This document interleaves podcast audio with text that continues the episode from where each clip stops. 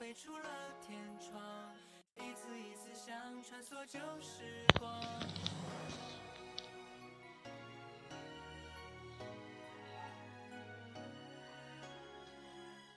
雨再大也总要回家，被淋湿的鞋晒干再出发，轻松的步伐被泥土冲刷，力量无限们被小事打扰，为现实烦恼，不过和时间赛跑，未来的最佳男主角，准没准备好？带着光。现在有没有人在线啊？能不能听到我的声音？如果能听到声音的话，打一个一过来好不好？因为我刚才确实卡住了。暖暖说对了，就点进去的时候，我自己也放不了音乐。所以现在如果在线的话，告诉我能听见我的声音吗？如果听得见，打一个一好吗？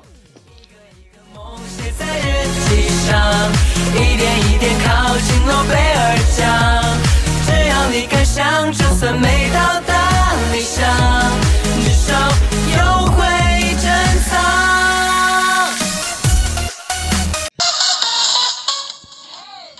谢谢回忆的余温，我看到你打的一了，久等了，久等了，各位，说是三十分开始，现在已经四十分了，我为我迟到的十分钟向各位抱歉。啊，讲起来真是不容易哈，上一次直播还是过年前，这一次已经是鸡年了，先向大家拜个晚年。今天又是忙碌的一个周末，自己在家整理了很多的东西，所以也只有在晚上，一切都黑下来的时候，才能安静的在这里和大家聊天。嗯，很高兴能够跟现在正在在线的五个听友，还有之后可能会收听我们回放的更多听友一起相聚在这里。今天我在柴火间整理了一个上午，我一直想翻出我记忆中的一幅软木画，因为软木画是我们福州的一个特产吧。它是用木头一种比较软的木头剪得很呃精细，就好像微雕一样，我觉得特别的神奇。剪成一幅画，是用用木头剪成的，嗯。但是这幅画放在柴火间很久了，随着装修，随着搬家回来，都一直没有去翻它。今天终于还是翻不到了。我想可能是我伯伯，因为他负责我这边的装修吧，是不是把它给摔碎了那个玻璃，所以也不忍心告诉我，或者呃以为我不知道有这么一个软木画，不记得了，就没有告诉我。嗯，不管什么原因吧，我觉得还是挺遗憾的，就找不到一个曾经我爷爷留下来的这么一幅精美的工艺品。但是有的时候想想，又有什么遗憾的呢？我前几天在我们这附近的一个早市上看到，哎呀，我曾经觉得家里面丢掉的一本很珍贵字典啊，那个是五十年代的。呃，我奶奶说是康熙字典，其实不是，但是也是很约了六七十年的一本用四角部首来查字的方法那种字典。我一直觉得很糟糕，但是我在那个早市上面居然看到有人在卖这样的旧货。我一去问多少钱呢？只要十五块钱，还愿意接受讨价还价，我就用十块钱把它给买回来了。我想啊，一本我那么珍贵、珍惜的字典，但是在这个旧货市场上，大家挑挑拣拣的过程当中，也只需要十块钱就能买到，我就知道了，一切都是可以交换的。就像年前我们试乘了福州的地铁，非常的兴奋，那个时候试乘券我们也拿来交换，因为有五个款。大家都很想集齐每一个款，甚至想集齐每一天，就是它上面有日期嘛，每一天的不同的票，这样的话就觉得有十张票特别的完整。于是我们就像小时候交换小浣熊的《三国》和《水浒传》的那个卡一样，大家都来交换。你用蓝色的换我红色的，我用红色的换你青色的，玩的不亦乐乎。心情也跟小的时候是一样的，缺哪一种券，就特别的心急如焚，很想从小伙伴的手里把这张券给换过来。啊，过了十几二十年的时间，我们的心态还是一点都没有变啊。我也感受到了，其实有什么珍贵不珍贵呢？在市场经济这么发达的现在，一切都是可以交换的，是不是？今天我们这次直播的主题是：为什么现在的男人都不愿意花时间追女生了？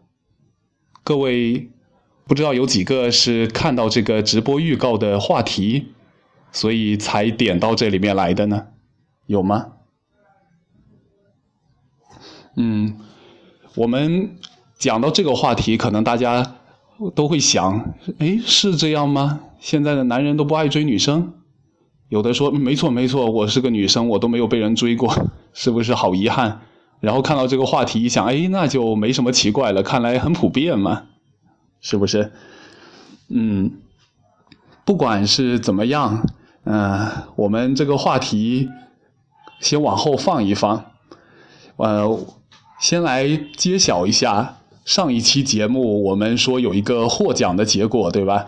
嗯，上一期说分享自己过年回去送给别人的礼物或者收到的礼物，最有话题的或者是最让我喜欢的，就会获得一份公仔小鸡的公仔，祝福你鸡年大吉。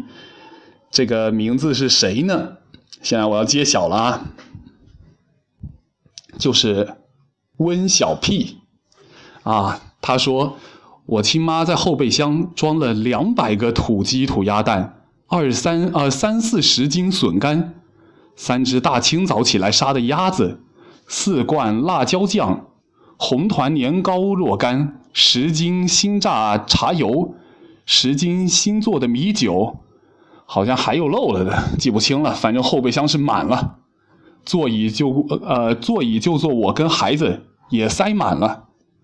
哇，这是怎样壮观的一个场面！我能够想象到很多的送的家乡的东西，但是你说两百多个土鸡土鸭蛋啊，然后又是什么辣椒酱，又是年糕的，太壮观了吧！这个奖就给你了。我知道你在群里也分享着自己最近的经历，我们的听友群里哈，嗯，也说最近遇到的一些家庭生活上面的挫折、不开心的事情。但是不管怎样，这期节目正在直播的过程当中，一切都风平浪静了。一家人嘛，不管有怎样的误会，或者说争吵。最后还不是都希望团团圆圆的，是不是？那今天我把这份礼礼物送给你，你赶紧留下你的联系方式，啊，通信地址，呃，希望在鸡年一切都能够吉祥如意，好吧？嗯，在前前个星期，我们。也搞了听友的聚餐啊，呃，就是吃了火锅，祝福大家新的一年红红火火。这是我们开年的听友聚会呀，有很多我其实早就已经认识的人，但是在这一桌上大家相聚在一起，很多人还是第一次见面。哎，别说，虽然是第一次见面，大家呃有的也都。一下就聊开了，为什么呢？找到了缘分，世界可真小。比如找到了都是永泰人的，还有同样在仙游上过学的，啊，真是不容易。希望新的一年里大家能够更多的关注星星向日葵，也多给我批评，多投稿，好不好？嗯，最近呢，在呃，我的听友群里头也看到一个花果山，他也开了公众号啊。其实我觉得个人的公众号，只要是我关心的朋友，我都会去关注的，因为它不是企业的、商家的公众号。我觉得现在这个时代啊，很难得有个人能够静下心去梳理自己的所思所想，系统化的用一个文章来表达出来。我是经历过博客时代的，那就是二零零七、零八、零九那一段的时间，大家动不动就会写一千、两千、三千字的长篇大论，啊，很完整的表达自己一方面的思想或者。是情绪，现在就很难得了。微信公众号明显就没有博客做的人那么多，嗯，所以我想在这个时代，愿意去花时间做一个跟赚钱、跟自己的呃职场没有什么关系的事情，真的很难得呀。我看到了回忆的余温。在这个线上跟我们互动着哈，他可能是在回答我们今天话题的，就是为什么现在的男人都不爱追女生了？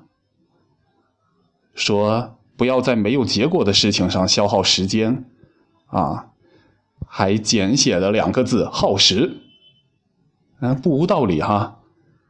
比如说自己工作还不稳定，将来要成为一个什么样的人？还不确定的时候，考虑结婚生子，做一个爸爸，这个事情是不是没谱？然后这个时候遇到的女生，会是自己一辈子生活定型以后所需要的女生吗？也是心里没谱，对不对？嗯，所以我觉得花时间去做一个。执着的自己所爱的事情，这个时间实在是太珍贵了。嗯，刚才说到了花果山啊，不知道他现在有没有在线上？花果山，你在线上吗？你今天上午是跟可明哥一起去爬鼓山了是吧？我还接到你的电话了。嗯，就是去年。也是感到很难得，认识了你，认识了可明哥。今天是一个特别的日子啊！讲到这个事情就有点沉重了，不知道大家还记不记得？今年是二零一七年，往后退二十年，一九九七年，除了香港回归以外，还有一件大事儿，就在今天，是邓小平同志逝世的日子。整整二十周年了，小平同志，我们是没有机会见到，他太高大了。但是去年我见到了一位曾经给邓小平九二年南巡厦门题词拍摄的老记者，新华社的记者。这幅照片啊，还现在还在福建日报的大厅里头，就是邓小平题词啊，厦门特区。要发展的更快些、更好些。大家还记得邓小平挥毫题词的那么一个画面吗？好像在小学的一些书本上也见过，对不对？这个记者叫林群英，他是新华社福建分社的记者。我跟他一起在去年看了梨园戏，他还送了我三本书。我还要好好的去看一看啊，非常的珍贵。里头也回顾了跟小平同志这个近距离接触的一些故事啊。嗯，在年前的一期节目里头，不知道大家有没有印象啊？就是我说把自己初中时候的声音放出来，对，就这个节目。嗯，那期里头我说了。看到一句话，感触很深，就是世界上最糟糕的事情之一，是觉得自己配不上喜欢的那个人。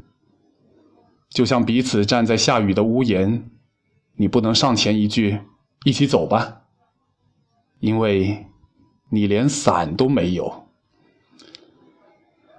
这个话讲出来，可能对于现在还没有很大的能力担负起一个家的男人这种身份来说的人来说，哈，会有一些刺到心脏。比如说，我 就刺到了。当时，其实不仅是对女人，对劳动群众也是这样的。很早就说过，为人民服务，有心无力可不行。这个力可能不只是力量了，还有能力。比如说，我作为一个新媒体人，到现在还不会图片 PS。很早我就说过要跟 TFBOYS 竞赛啊，看看是他们先学会乐器呢，还是我先学会 PS。结果他们早都玩的那么溜了，小凯的吉他，圆圆的钢琴，我啊已经是大大落后了。嗯。现在离过完年也还不是很久哈，想一想，也好在二零一六年还是做了一些对人民有益的事情，比如说义卖了番薯，从明溪那个地方运过来，哇，又有好多坏的，我们又去分拣、搬运，挺辛苦的。还有红豆杉，后来还义卖了吉林大米，嗯，还有。录了一本书，《闯祸的快乐少年》，可能很多人在“星星向日葵”的公众号上都听到了哈。呃，连载的一本书，这个其实是为上学路上故事盒子的公益活动录制的，就是给遥远的山区的小朋友、留守儿童，他们父母都在外面，给他们讲故事的，啊，是这样的一个公益。对了，还有一个，认识了陈可辛领导这些革命同志，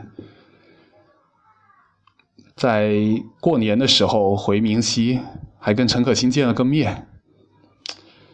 当年的高考状元，没想到就是陈海英老师的女儿啊！这个老师也教过我。当然，这都是次要的。我想起了去年在卡斯特罗逝世的时候，他给我。回复：我们的战士，神圣的信仰永远都不会磨灭。我一下感到神经都激活起来了。这句话就是《前进达瓦里西》这部动画片里的卡斯特罗啊，率领一千一百万人口的古巴，跟超级邻居美国抗衡五六十年。你说美国最爱拿的一个这个魔杖，就是说别人国家人权不行，但是古巴免费教育、免费住房，婴儿死亡率还低于美国，识字率是百分之九十九点七，居世界第三，我们中国才百分之九十点九呢。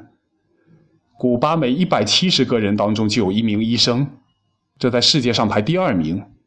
基尼系数零点二，贫富差距是全世界最小的。这样的国家还能用什么人权来攻击他呢？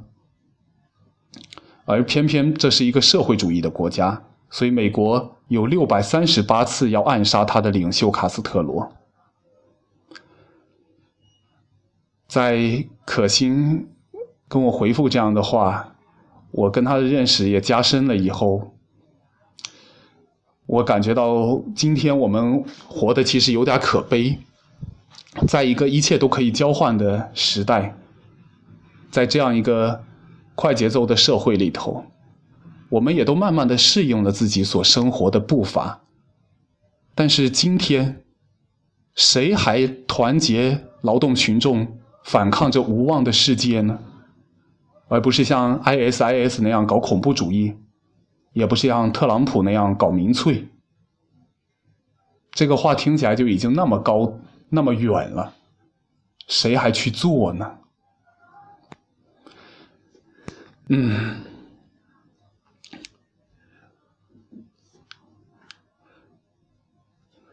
我看到了物语电台的 DJ 问叔叔粉是单身吗？我是 TFBOYS 的叔叔粉。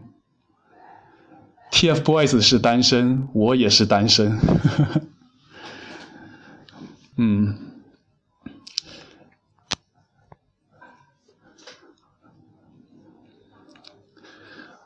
好在最近还有一些开心的事情吧，比如说跟福建电视台的蔡健霞主播一起主持了一次比赛，是新广告法和大学生广告管理呃和互联网广告管理暂行办法的大学生知识竞赛。那个选择题实在是太多了，哦，不是必答题实在是太多了，五十多道题。然后主持就分为两部分，我来帮他念必答题的题目，他主持后面的呃抢答题的环节。嗯，这是第一次跟福建电视台的主持人一起同台呀。不过这个节目我也不知道什么时候能够播。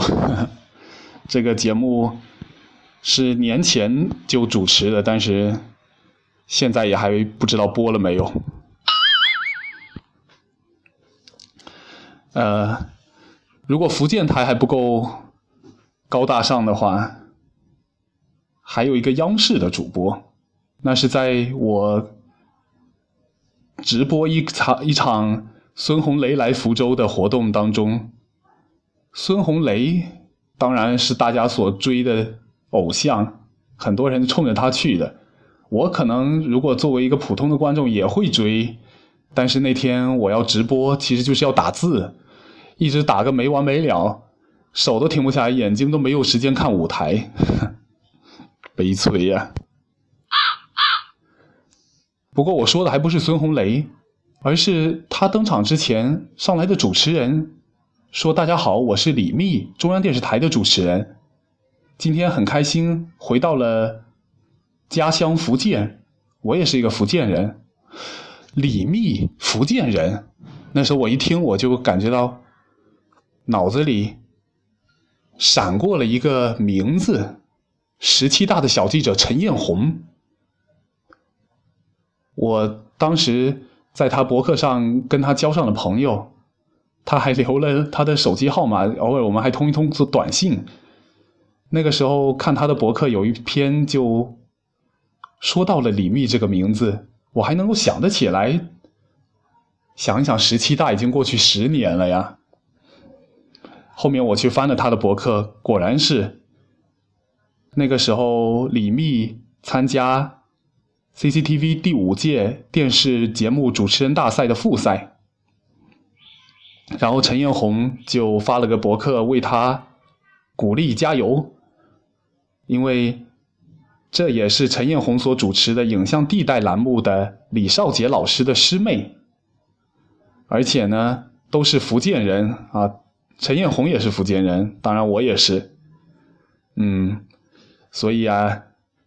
这个世界真的也是很小啊！当然，他们都是那么的高大，而我呢，现在也还是没有什么工作的成绩，而在爱情上也还是一片空白。今天的节目有点拖哈，好像都八点了，就是我这边已经说了二十分钟，还没有讲主题。嗯。主题是为什么现在男人都不追女人了？当我看到最近微信讲到这么一篇，不不，当我看到最近微信的朋友圈里流传出这么一篇文章的时候，我感觉到也是挺有意思的，因为我就属于。不懂得怎么追女生，而且也感觉到为什么非得要追呢？这样的一个男人，呃，有人是这样说的：现在大家最关心的一件事情是什么？就是发觉这几年什么行业都不赚钱了，是不是？所有的行业不管你去创业什么都不像前几年那样很容易实现梦想很容易赚到钱。而有一个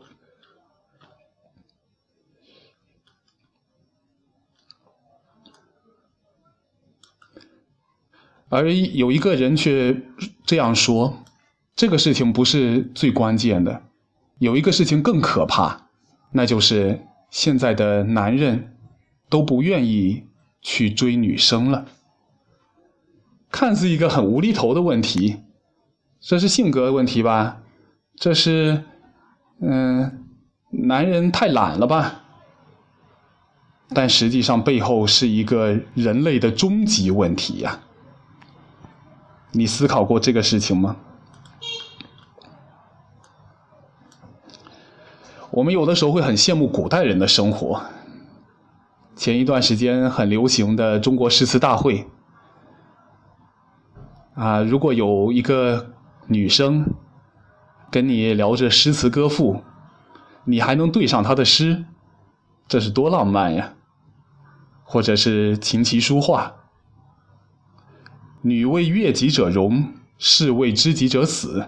男人豪情万丈，女人风情万种。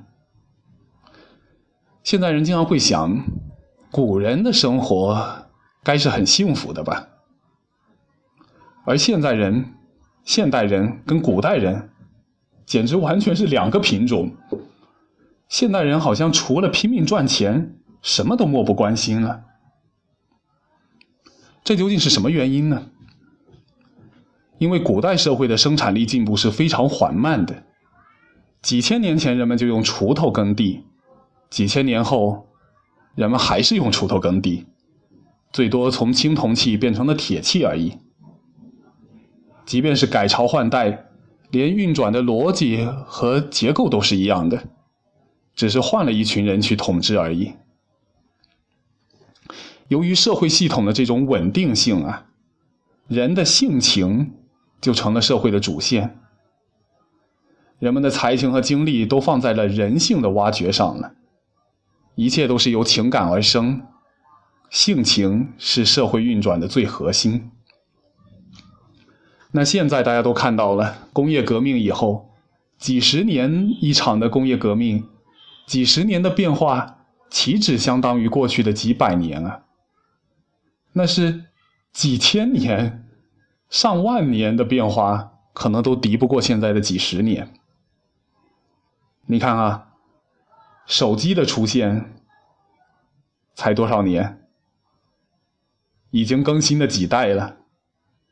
社会变化日新月异，这使得社会运转的逻辑和结构也在时刻的变化着。人呢，现在人我都要心疼啊，也真的不容易。我们。呃，当然又暴露年龄了。我这个年代的现在的生活，跟小时候的生活，那简直是两种完全不一样的生活了。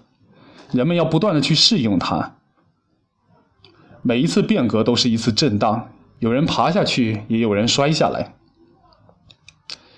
这样呢，大家都很有压力，要不断的去改变自己。于是，效率成为了这个社会运转的最核心。刚才说的古代是什么最核心啊？性情，对，因为一切变化都很小。那么，人要寻求一些什么刺激，寻求一些什么，呃，不一样的新鲜的趣味儿，就要从人自己啊，人本身去寻找。但现在不是了，变得太快。人们要不断去适应，性情啊没有空考虑了，效率才是最核心的东西。也就像刚才回忆的余温所讲的，现代人没有时间啊，谈恋爱太耗时间了。是的，我们现在都在提升自己的工作效率，很多的男人按照传统的观念。我们是肩负着改造世界的重任啊！哪有那么多的精力、时间、耐心去了解一个人，或者去等待一个人呢？未来的社会，人们只会越来越现实。人与人的交往都是为了利益交换，而不会再涉及其他。谈感情多累呀，谈利益多直接，大家各取所需。你摆出你的条件和需求，我摆出我的条件和需求，合则来，不合则去，各自赶紧物色下一个对象。所以啊，未来的爱情也都是明码标价的。不信你去各种相亲网上去看一看，一排排的帅哥美女，底下标的都是什么呀？不就是工资吗？身高吗？车价多少？房子几套？存款多少？都是可以量化的数据啊。这样呢，大家就各自用鼠标来进行选择吧。原本在我们眼中至高无上的爱情，最后变成了一堆。可以衡量的指标，我们要找的不再是一个红颜知己，只是一个可以让你生活更好的人，达到效益最大化。这就是未来的爱情。更何况呢？对于男人来说，与其在追一个女孩子上花费大量的时间和精力，倒不如把这些时间和精力都用在事业发展上。只要事业成功了，一切都来了。是吧？如果没有钱，即使创造了一时的浪漫，又能维持多久呢？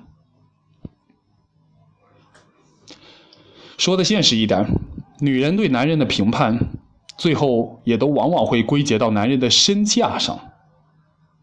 既然是这样，男人们就更不用多想了，赶紧去赚钱吧。所以很多人说，男人老了才更值钱。是女人更喜欢成熟的男人吗？不是，讲的好听一点喜欢更有安全感的男人。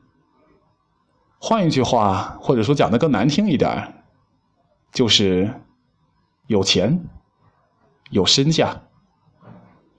因为有了这些，家庭才不会为物质所累，生活才有了坚强的保障，是吗？人们通常会认为，男人需要经过十几年的积淀，才会有一些事业上的成功，和懂得一些赚钱的门路。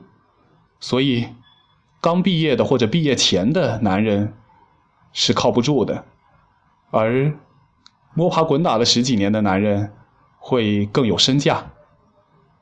但是，是不是喜欢成熟的男人呢？那就不一定了，因为十几年过去，有的人可能更穷了。比如我们刚才说到，现在不是什么行业都不赚钱吗？十几年过去，也许欠了一屁股的债呢。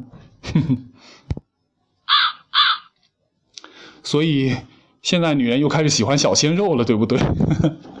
就干脆把自己的这一层。嗯，面具也撕下来了，就是成熟，也并不一定是喜欢的嘛。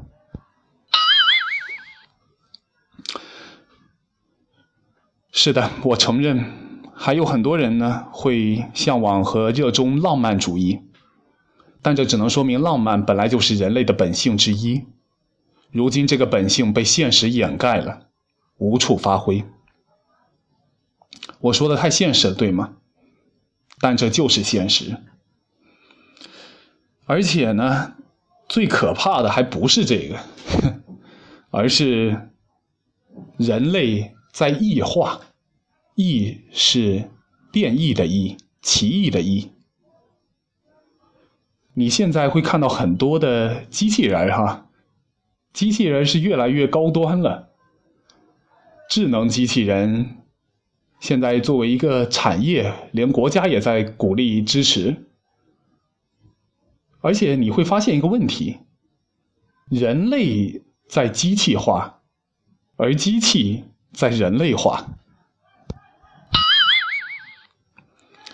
首先呢，人类在去感情，我们现在变得越来越理性、麻木、机械化，对一切都漠不关心，就像一台台设定了程序的机器。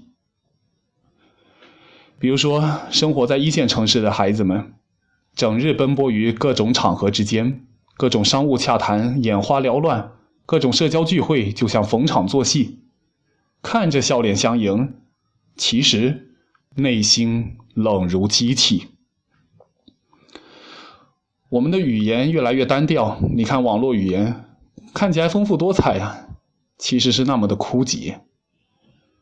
我们的生活越来越趋向于格式化，我们的基因也在被一段一段的破解。人类将来可以按照需要来设计，走着一条不可逆的机器化的道路啊！而在这个的同时，我们又发现机器反而变得越来越像人了。他们开始懂得人对他的反应是高兴还是不高兴。比如说 Siri，比如说我们的微软小兵，他会去试着理解人类这句话后面表达的情绪、隐藏的意思、弦外之音、言外之意。嗯，他们。还会有自己的语言语音，有这个卖萌的，也有表示愤怒的。机器人越来越懂得感情了。他们当然不是真懂，但是在这个冷冰冰的钢筋水泥的时代，在这个快节奏的工业商业化的时代里头，他们倒反而给了我们一点儿。安慰，给了我们在夜深人静的时候一些可以去寻求倾诉的对象。接下来你就会发现，未来的世界可能机器人都可以做你的老婆。人类在走向一个很可怕的时代，我们。曾经看过《超少年密码》的朋友都会知道哈，现在在收听的还有没有四叶草啊？《超少年密码》里头说，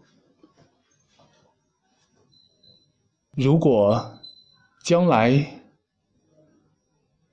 AI 也就是机器人跟我们人类是一样的，那么我们凭什么来证明？我们是人类呢？这句话说起来的时候是很快的，在电视剧当中，但是我听完了以后却暂停了很很久。我在想，这是一个哲学问题呀。人是什么？真的是人性的一个终极问题。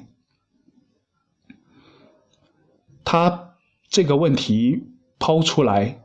摒弃了以前我们对机器人担忧的时候，都会去问：机器人怎么证明它是机器，而不是个人？他现在反过来来问：我们人类怎么证明我们是人，而不是机器呢？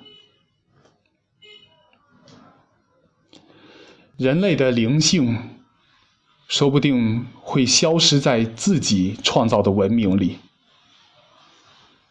这。是不是人类的终极危机呢？我们刚才是从一个情感的问题，为什么现在男人都不爱追求女生了，引出来。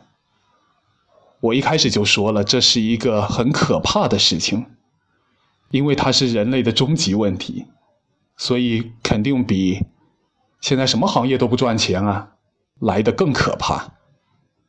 说到这里，你是不是已经相信了？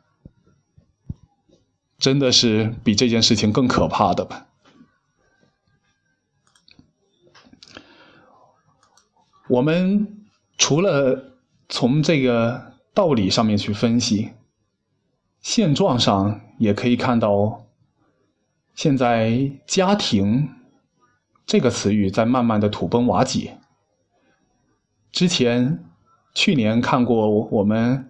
分析林丹的是朋友就会记得哈，在古代男耕女织的时候，因为需要相互的扶持，男人没有女人穿什么衣服呢？没有人织布给自己啊，自给自足的时代，女人没有男人吃什么饭呢？下地种田，重体力活啊。那个时候家庭就是一个生产单位。需要相互的扶持，所以啊，结婚也是大家所必须的。所以，现在很多长辈还会这样要求孩子要早结婚啊，结婚是每个人都要经历的呀。这个就是一代一代传下来的。其实一切的根源都是生产，都是物质，对不对？那么现在其实很多事情已经在变化了。比如说，当今的美国，有超过半数的美国成年人是单身。你想过这个问题吗？超过半数成年人单身。这个事情讲起来，有的时候我们会觉得很浪漫，因为家庭就是一个围城，进去了以后，天天带孩子、做家务，干不完的活儿，而且自己的事业可能，特别对于女性啊，就耽搁了。如果没有家庭，自由自在，呃，我们会想这是一个很自由的。理想的环境，的确有这么一批富有的独居者，他们可以和同僚工作到深夜，然后在回到住处之前，一起到酒吧或者餐厅，通过消费来疏解压力。周末的自由时自由时间，他们可以通过个人电脑娱乐自我，或者体验那些价格不菲但丰富多彩的都市娱乐活动。还有年纪大一些的富有独居者，无论是否退休，都可以选择观看戏剧或者外出赴宴。电脑上的社交媒体是独居者在家中同外界保持联系的手段。简而言之，他们可以按照有利于自己赚钱的时间安排同外界保持联系。但是，我们也不要忽略的另一面。还有百分之八十的，并非富有的独居者。他们要么是长时间的工作，要么尝试长时间的工作。他们没钱出去狂欢，甚至买不起电脑。年轻人只能搭帮结伙，在不安全的环境中闲逛。警察还会因为这个来打搅他们。上了年纪的贫穷独居者。则会困于酒店的单间出租屋内。他们时常居住在贫困而危险的社区中，社区的安全程度不足以他们在外面坐坐，或者当或者去当地公园散步。公共图书馆的电脑前有着更长的队伍。更糟的是，图书馆开放时间还在缩短。有百分之八十的人支付不起医疗费用。也没有孩子、朋友或者亲戚在身边，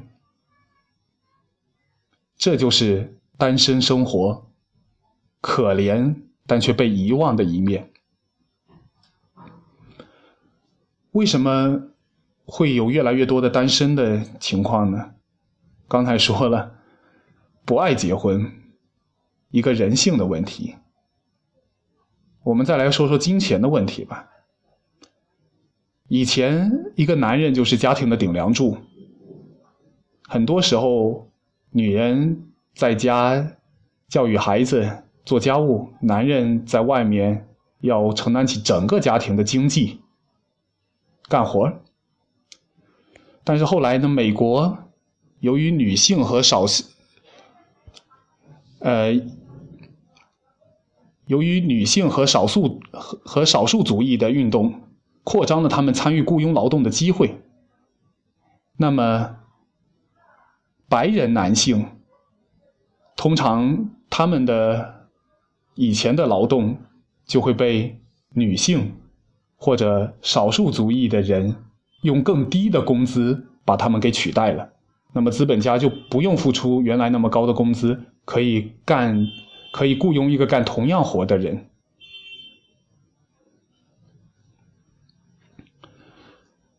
后来，女权女权运动又兴起了。这个时候呢，老式的异性恋关系已经不可持续，男性已经无力承担整个家庭的经济负担，而女性也不可能同时从事家务劳动、育儿，又同时在外工作。正是女性改变了自己的性别角色，她们从家庭生活当中解脱出来。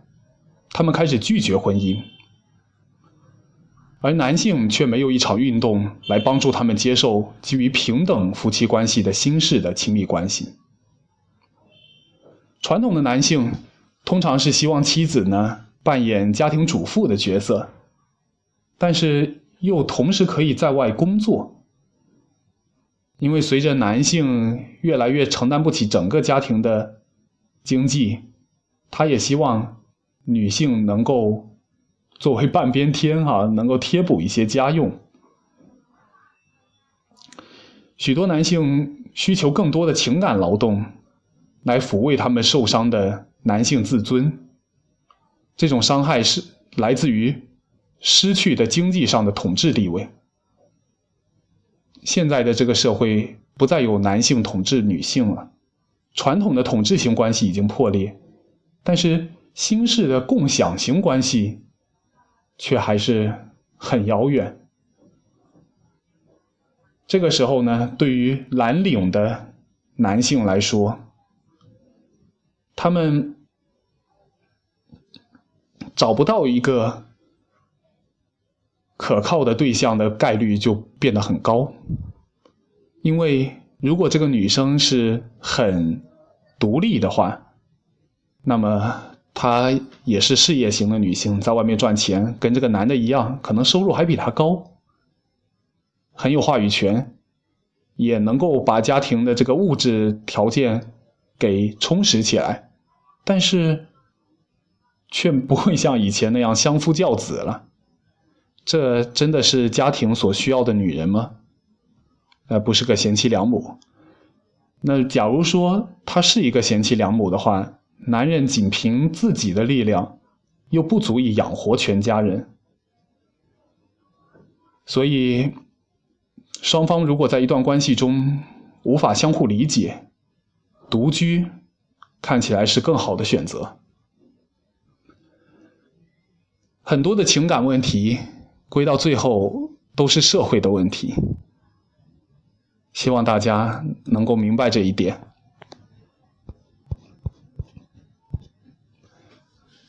今天的分享差不多就到这里了。各位有没有想要提出的问题呢？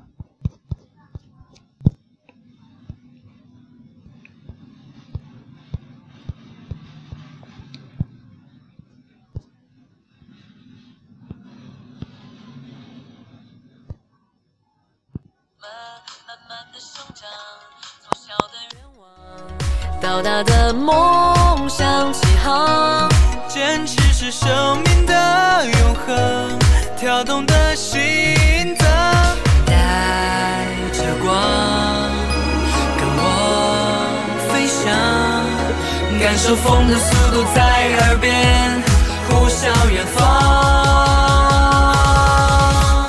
一个一个梦飞出了天窗，一次一次想穿梭旧时光，插上竹蜻蜓，张开了翅膀，飞到任何想要去的地方。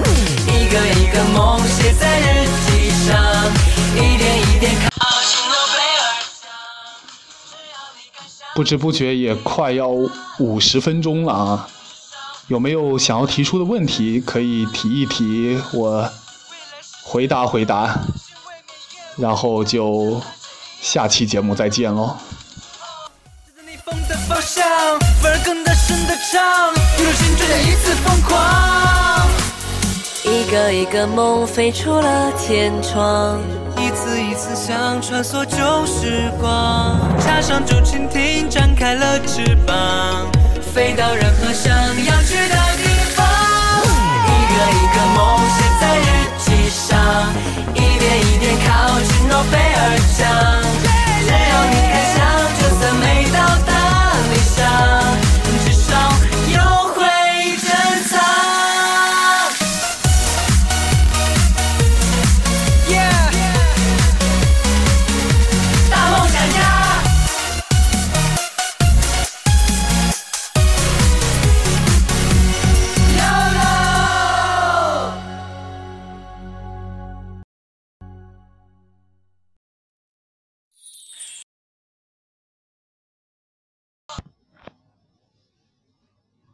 好的，时间过得挺快的哈，今天差不多就先到这儿吧。嗯，恋恋不舍啊。